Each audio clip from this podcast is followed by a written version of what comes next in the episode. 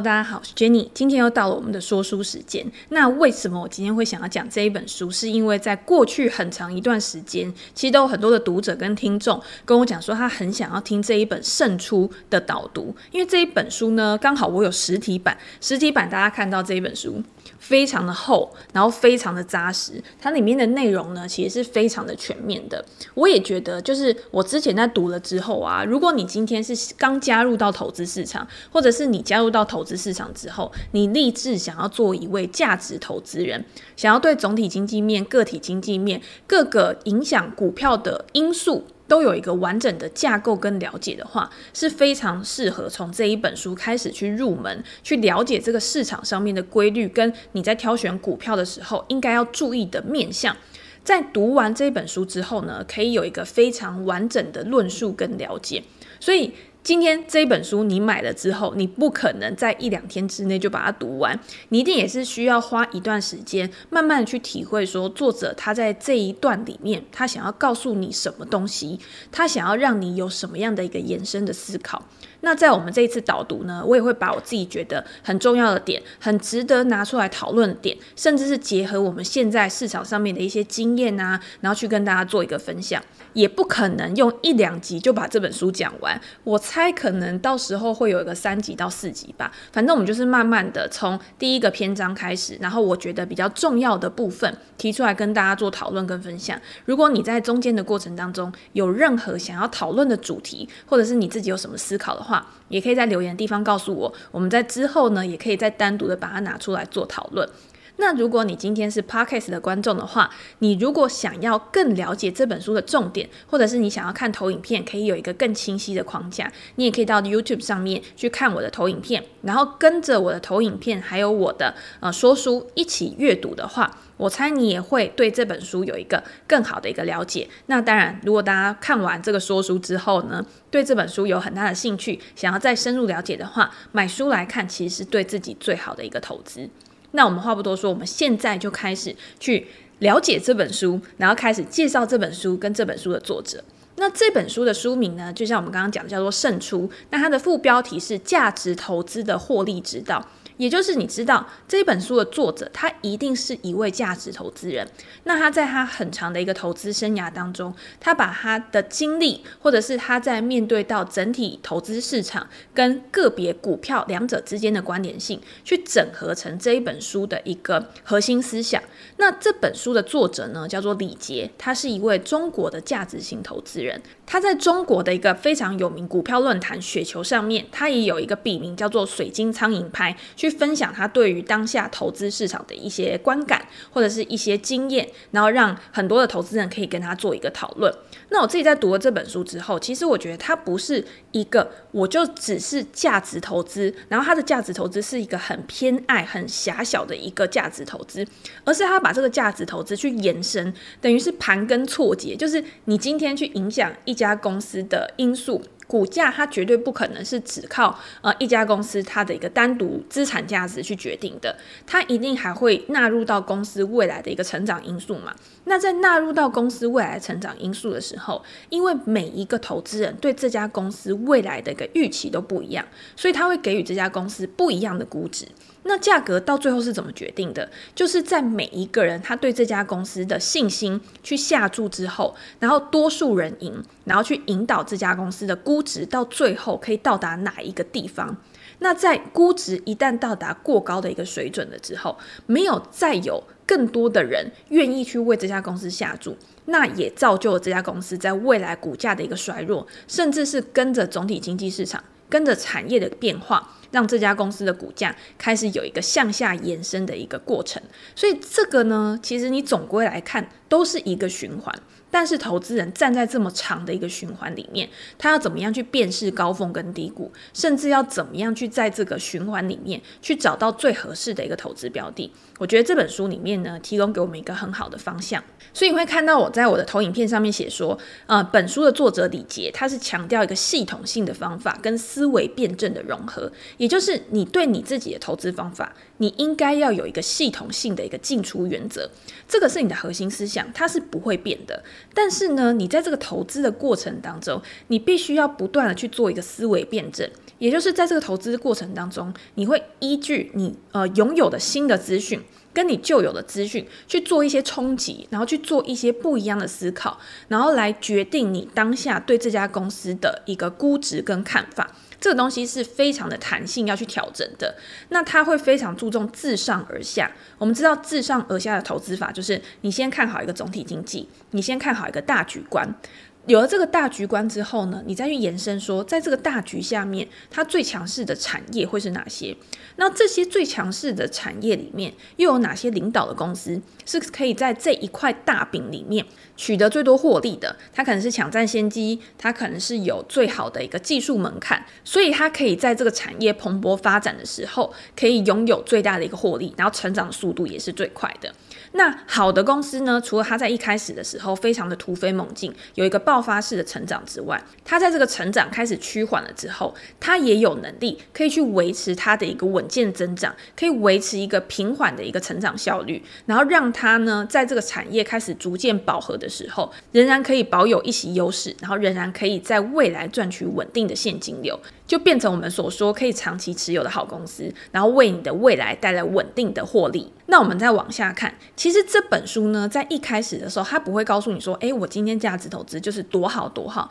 你今天只要一旦用了价值投资之后，你未来的投资就没有烦恼，反正获利就是滚滚而来，绝对没有这种事。就是在投资市场上面啊，绝对没有不劳而获的事情，或者是你只要躺在树下，像龟兔赛跑一样，兔子它只要跑到定点之后，它可能就在那边等就好了，然后它就。就自然而然就赢了。那后面的人呢？乌龟为什么最后会赢？就是因为乌龟它即便知道自己在一开始的时候，它可能技不如人，或者是它没有兔子的那种优势，可是它还是持续的不断前进。只要不放弃，其实就有机会可以获得成功嘛。那在投资市场当中也是一样。你今天你把目标设定好之后，你就是一步一步的去朝你的目标迈进。不管今天是你的获利目标，或者是你在财富增长、资产累积、退休金的目标上面，其实都是用这样的方法，持续的去帮助你达到你未来的一个财富蓝图。那可是，在这个过程当中呢，绝对不可能是非常轻松的，也绝对不可能是不劳而获的。我们刚刚有说，你在这个过程当中，其实会持续的对投资市场感到困惑、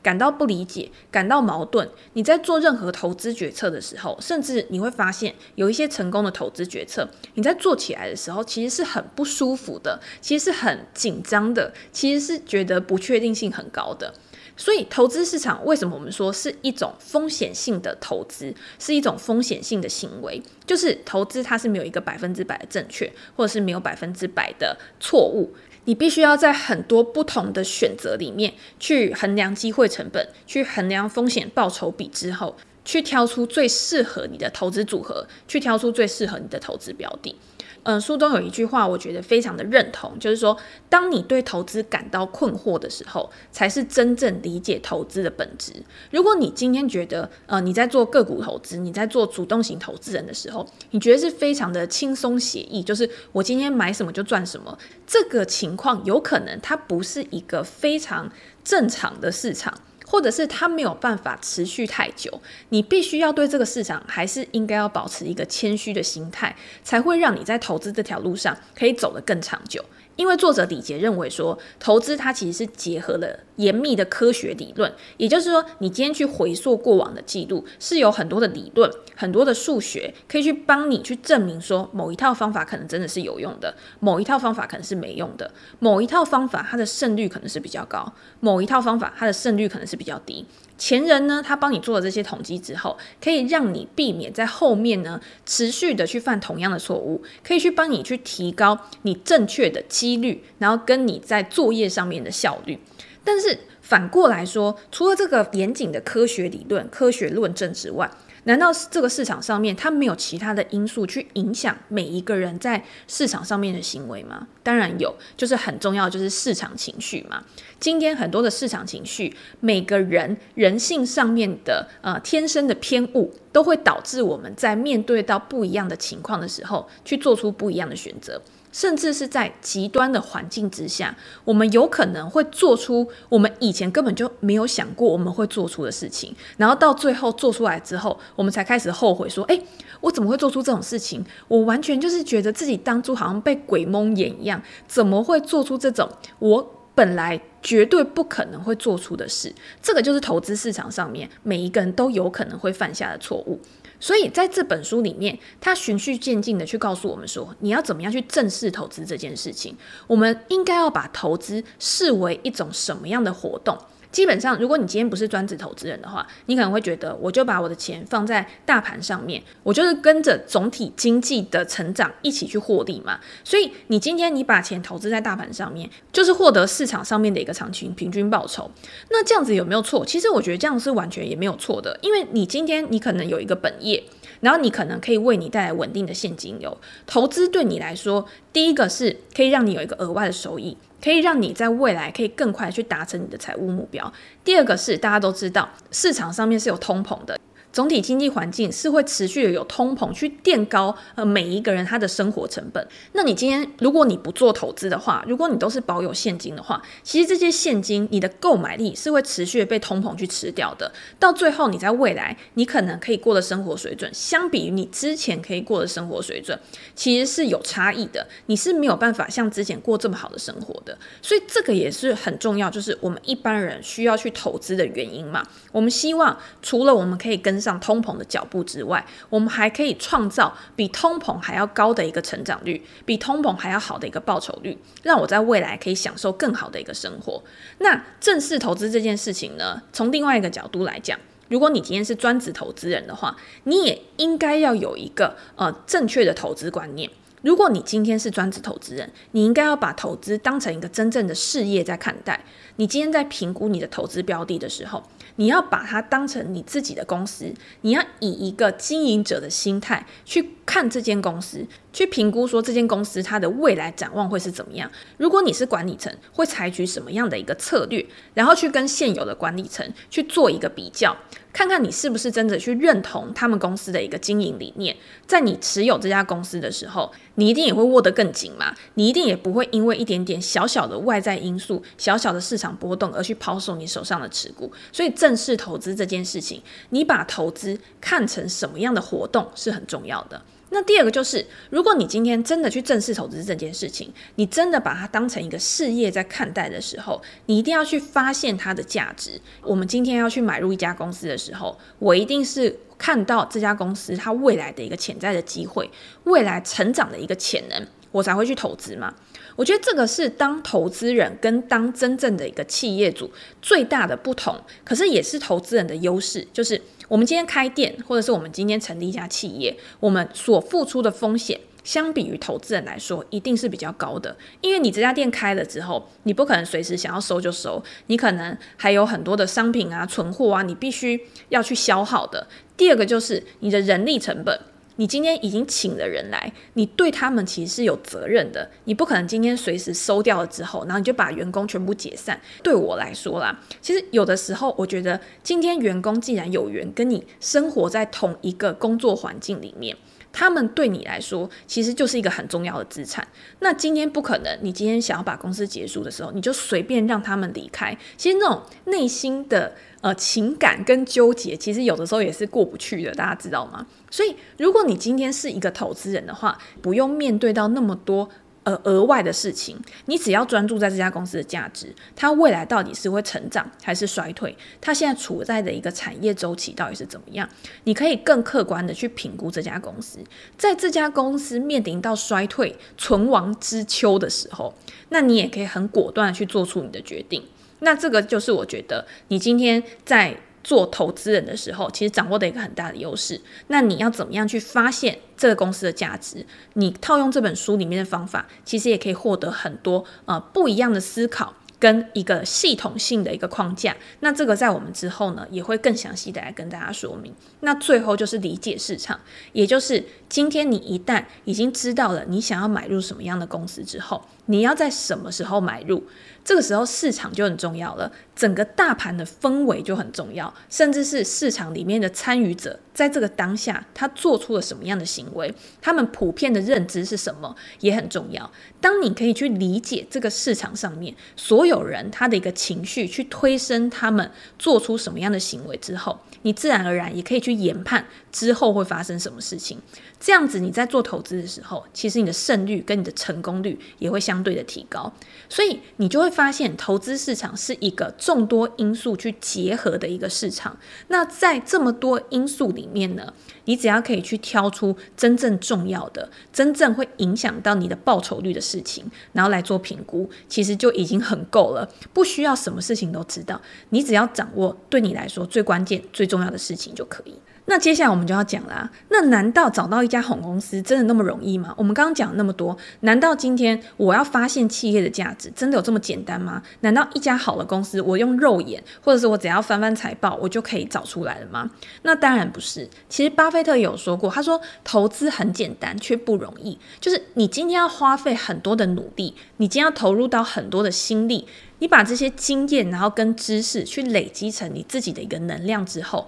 然后变成一个系统化的一个操作原则，这样子才会把投资这件事情化繁为简，变得很简单。这个其实在我们之前说书里面都有提到过嘛。所以为什么巴菲特会说投资很简单却不容易？是因为你现在看到的简单，在之前呢，其实很长的一段时间是做足了非常多的准备功夫，才能造就现在的一个成功这个结果。所以买什么赚什么，其实现在大盘非常强势的时候，很多人他秀出他的对账单，他可能都赚得非常多，他的获利都非常的饱满，然后让人家觉得每一个人在市场上面都是股神。这样子的一个状况，到底可以去持续多久，是我们要去思考的。那我也不觉得就是说，诶，现在这些人他赚了这么多，难道他就只是一时运气好，或者是我就一定会去说，哎呀，那这个人他之后一定会失败啊，或怎么样之类的？我觉得不是。我觉得每一个人在当下，他有把握住他的机会是很重要的。那他今天在投资市场上面，他赚到了钱，他在未来要怎么样去运用这些钱，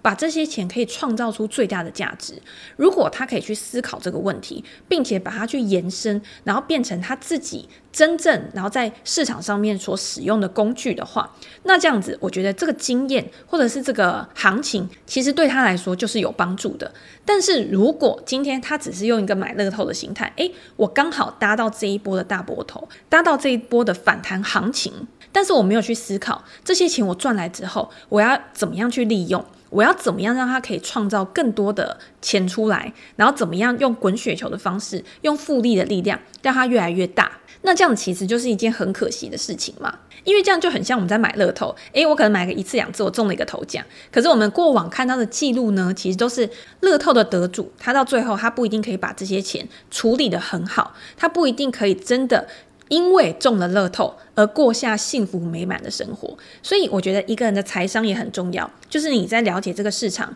你在拿到这些钱了之后，你对这些钱的一个掌控有没有达到一个很好的一个规划，去让你的未来可以持续的往更好的地方迈进。那这个就是我们学习投资很重要的一个关键。所以我们在投资市场上面，今天如果我刚好搭到了一个很好的行情，在一个很对的时间进入到了市场，那恭喜你，因为你在第一步的时候，可能你就已经领先别人了。那我们就要再细一步去想，那这些获利是从哪边来的？我要先知道我这些获利是从哪边来的，我才知道在未来我要怎么样重复一样的方式去帮我赚到更多的获利。所以你在看投影片的时候，你就可以知道，其实获利不外乎就是来自两个方面。第一个就是估值的增长，第二个就是企业的成长，它内在价值的一个成长。那估值不变，你在未来卖出的时候，它这个业绩，公司的业绩去高于你买入时的业绩的时候，就表示这家公司它的内在价值是持续在成长的嘛。那第二个就是，如果今天业绩不变，但是你买入了之后呢，它的估值不断的上升，上升到高于你买入的估值的时候，这个价差上的成长，可能是市场行情去推升的，可能是市场上面的投机情绪去推升的。那在这样的情况之下，你要怎么样去做一个处理？那最后呢，就是把这两个结合。今天整个市场都是处于一个非常繁荣的一个阶段，不管是市场上面的情绪，不管是整个经济的一个状况，都是越来的越好。越来越热络。那今天在公司的业绩，或者是市场给予公司的估值，都高于你在当初买入的一个成本。那这样子更好的一个情况啊，那就是一加一大于二的效果嘛，表示说你的获利因为这样可以有一个更好的一个发展。只要你可以辨识出来你的获利是从哪边来的，其实接下来你要怎么样去剖析，然后去找到一样的方式，然后去复制你的成功，我觉得就是一个非常好的一个入门。所以，我们看到下面这张图，我们就可以知道，一家公司它在市场上面的估值，它在市场上面的股价，其实取决于它的基本面，也就是它的营运绩效，跟市场上面所有人对这家公司未来成长的预期。这家公司的股价其实就是有三个面向，第一个就是企业它本身营运的一个状况，跟未来的一个不确定性。这个不确定性有可能是成长的，有可能是衰退的，有可能是持平的。在这样的一个情况之下，市场上面每一个人他会给他定价，每一个人会觉得说，这家公司它应该是会继续的上涨，还是会下跌，还是会持平？估值就是因为这样去做一个变动的嘛。那最后最后呢，有的时候大家会说，诶，呃，最后一个喷出段，或者是最后的一个极度恐慌，那这样子你要怎么样去判断？当行情走到极端的时候，有可能就会发生均值回归的一个现象，回到呃正常的一个水准。就像当初二零二零年的时候，在市场上面极度恐慌，新冠肺炎疫情会导致美国市场或者是全世界的经济陷入到像一九二九年，或者是每一次的经济大萧条那样的恐怖情节的时候。其实你要知道，现在跟以前不一样的地方是，政府的政策它其实会加大力度的去帮助整个市场回到原来的一个均值的一个状况。尤其是在现在互联网的一个时代，你资讯传递的速度是更快的，所以政府的救市政策它一丢出来之后，除了它未来会对这个市场造成的一个激励效应之外，它也是在传递一种信心，然后给所有的投资人，给所有的消费者，就是我现在不管怎么样，我都会去极力的支撑这个经济的一个成长，所以大家不用担心。不管有怎么样，有政府在就没问题的那种意思，所以也才让市场在去年三月的一个极度低点，然后开始做一个 V 型反转，然后开始有一个非常猛健的一个复苏，然后造成原物料市场开始有一个大幅度的需求，甚至演变成很多东西它是供不应求的一个状况，因为需求被无限的去放大，无限的被刺激，然后造成市场上面到现在为止都是一片热络的一个情况。所以，我们刚刚讲了那么多，就是你在了解了现在市场上面的一个情况之后，你在了解了现在市场上面它用什么样的规律在运行了之后，然后你知道自己的获利来源到底是来自于哪里，你就可以对未来有一个更好的掌握感。我们会知道我们的获利到底是我们真的因为运气，然后糊里糊涂我们就赚了那么多钱，我们也不知道为什么，反正我的获利就是这样增长了，还是我真的在这个过程当中，我是真的有所获得的，我是真的从这个经验中学习的。甚至我可以在未来一直重复的不断去使用这一套方法。其实不管是今天你在做投资，或者是你在工作、你在事业上面、你在人际交往上面，我觉得这都是很重要的一件事情。就是我们往往常常看到别人的成功的结果，我们看到一个人成名，我们看到一个人获利很多，我们看到一个人他不管做什么事情，感觉好像都很顺利，好像都是顺风顺水的，永远都不会遭遇到挫折。其实你不应该看结果，你应该是看中间的这个过程，到底这个过程是怎么样去规划的？它到底是怎么样走到最后那一步的？你去学习他的方法，比去羡慕他的成果来的还要更重要。那你今天在做投资的时候也一样嘛？如果你今天想要达成你预想的目标，你在中间规划过程的时候也很重要。你今天在做每一笔投资的时候，你应该很客观的去看待你每一笔的进场原因、你的出场原因、你为什么这一笔可以获利的原因、你为什么这一笔会失败的原因，把它做成一个呃交易记录。去让你更了解你在每一笔进出的时候，你有什么地方可以去做精进的，有什么地方是你必须要去舍弃掉的，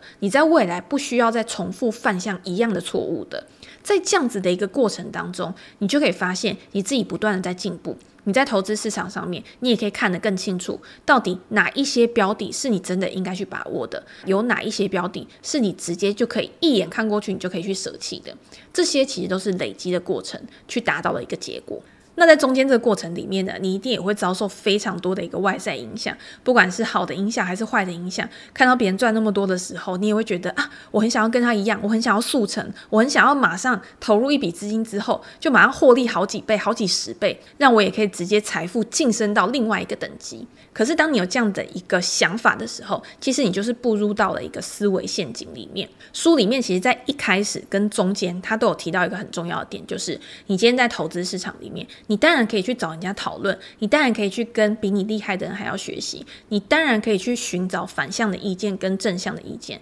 但是，当大多数的人都跟你的意见相同的时候，或者是你发现市场上面大多数的人都在做同一件事情的时候，你这个时候就要小心了，因为在这种情况之下，表示市场上面他们每一个人都是朝同样的一个方向前进。当所有人都一片乐观的时候，其实反而是酝酿一个反转点的开始嘛。所以，当你一味的去跟着群众，当然有的时候群众是群众的智慧，但是演变到某一个极端的水准的时候，就变成群众的愚蠢了，就是普遍的一个愚蠢。然后每一个人在市场上面呢，都觉得自己不会是最后那一个傻瓜，每个人都觉得自己去追价的时候，一定还有办法去把它卖给下一个就是想要去追价的人嘛。当这样子的一个情况发生的时候，巴菲特他在智慧型股票投资人里面，他的序言里面他就有提到，股市的行为越愚蠢的时候，有条不紊的投资者，他成功的几率就越高。因为当别人都开始做一些不理性的行为，当别人都在跟着其他人做一样的动作的时候，你还是保有自己的进出场原则。你可能在这个时间点，你可能会觉得自己与众不同。譬如说，人家一直在投入现金 all in 的时候，然后你反而保留比较多的现金。但是，当这个市场开始回归均值，泡沫开始破裂，这个时候反而是你的优势来了。这个时候，你反而有更多的现金，去把你剩下来的资金去投入到那些估值回调，然后一些好的公司上面。所以，这个就是在投资市场上面，其实最难克服的一点。就是情绪的因素。当所有的人都跟你不一样的时候，因为我们人性会普遍的趋向想要跟别人一样有认同感，想要有安全感，不想要有被孤立的感觉，所以我们会勉强自己去做出一些可能我们自己不想做的事情。但是到最后，其实你会发现，这些不想做的事情，这些你本来的预感的预兆实现的时候，你会有多后悔？所以我觉得这个就是你要去拿捏的，你必须要在某些时候真的就是要坚持你自己的想法，真的就是要坚持你自己的原则，尤其是在投资市场上面，你就是为你自己的资金负责，你不是为别人的资金负责，而且别人也不需要为你的资金负责。在这样子的一个情况之下，你应该要怎么样去配置你的资产，要怎么样让你的资金效率极大化，是你自己的功课，而不是别人的功课。我们拿机构跟散户来做例子，就知道今天机构它汇集了很多人的资产，他在做这些资产的配置的时候，如果他今天他自己的钱没有放在里面的时候，他是不是有可能会愿意去承受更高的风险，以去换取更高的报酬？因为这些更高的报酬如果成功的话，他对他的投资者来说就是一种可以炫耀的工具嘛，就是一种可以去展现自己能力的工具。可是反过来说，如果今天失败了呢？我们常会说，现在市场上面留有成功的人，或者是很多现在成功的基金，都是生存者偏误嘛，都是随机者骗局，是因为我们没有办法去看到那些失败的例子，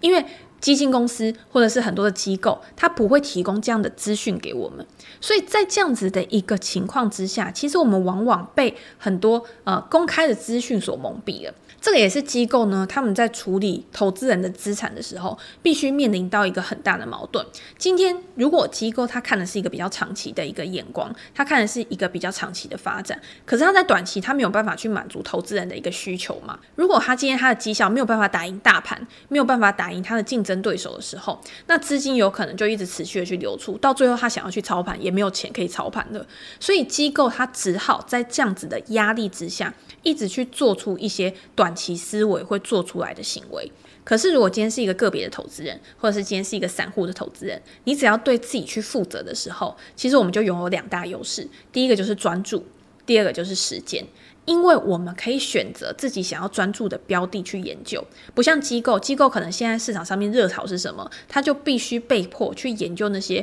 市场上面很热络的东西，然后他必须要把他的心思花在很多很多不一样的标的上面，去满足投资人的好奇心跟投资人的虚荣心。但是，一般投资人不用嘛？我今天我觉得什么东西它具有一个长远的前景，我就是把我的心力全部专注在这个东西上面就好了。那第二个就是时间，我们刚才有讲，机构它会。因为短期的一个市场绩效的压力，可能短期大盘很好，可能短期它其他的竞争对手很好，它赶不上他们的时候，它就必须要尽全力的去追赶，所以它有可能会设涉险去做一些高风险的投资，然后希望可以去赶上其他人的报酬。但是，一般投资人他不需要。今天我只要设定一个长期目标，我只要循序渐进的去达到我这个目标就可以了。我有更多的时间可以去规划我的资金，可以有更多的时间可以去等待，可以有更多的时间去做一些更好的一个配置。所以这个就是一般的投资人跟机构的投资人不一样的地方。那我们当然身为一般的投资人，我们也要去善用这样的优势嘛。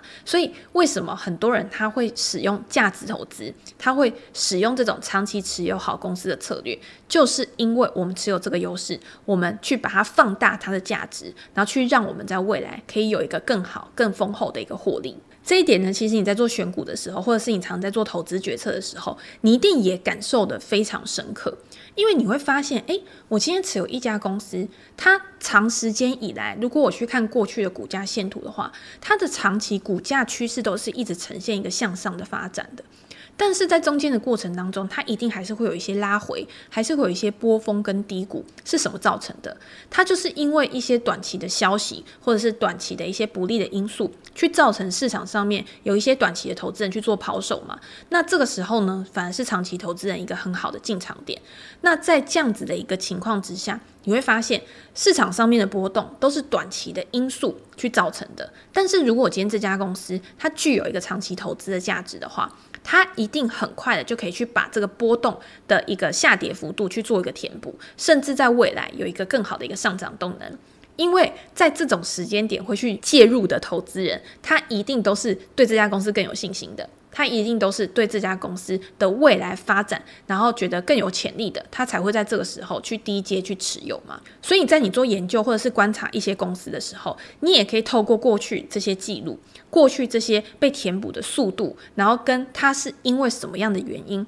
去造成它股价波动的了解，然后去更好的掌握这家公司的一个变化。所以讲到这边呢，大家就知道投资是一个循序渐进的过程。你在前面呢，其实我们已经讲了很多观念的部分。你要怎么样去看待你的投资？你今天投资市场上面它的一个规律是什么？它的一个特性是什么？如果你今天去了解了这个市场的特性的话，你要怎么样去挑选你的投资标的？然后用什么样的态度去面对一家公司它的一个上涨跟下跌？找到你愿意去长期持有的公司之后，专注在这家公司上面，然后去做一个深入的研究。那这个时候，大家就会有一个问题啊，大家会觉得说，深入的研究，难道我要把这间公司真的从头到尾的了解？如果不了解，我真的就不能去投资这家公司了吗？我觉得这个就要从两个角度来看。第一个就是专业知识，第二个就是商业实践。这个在书里面呢，其实也有做一个很精彩的一个讨论。第一个，我们的问题就是专业知识到底重不重要？我觉得，如果你今天要去投资一家公司的话，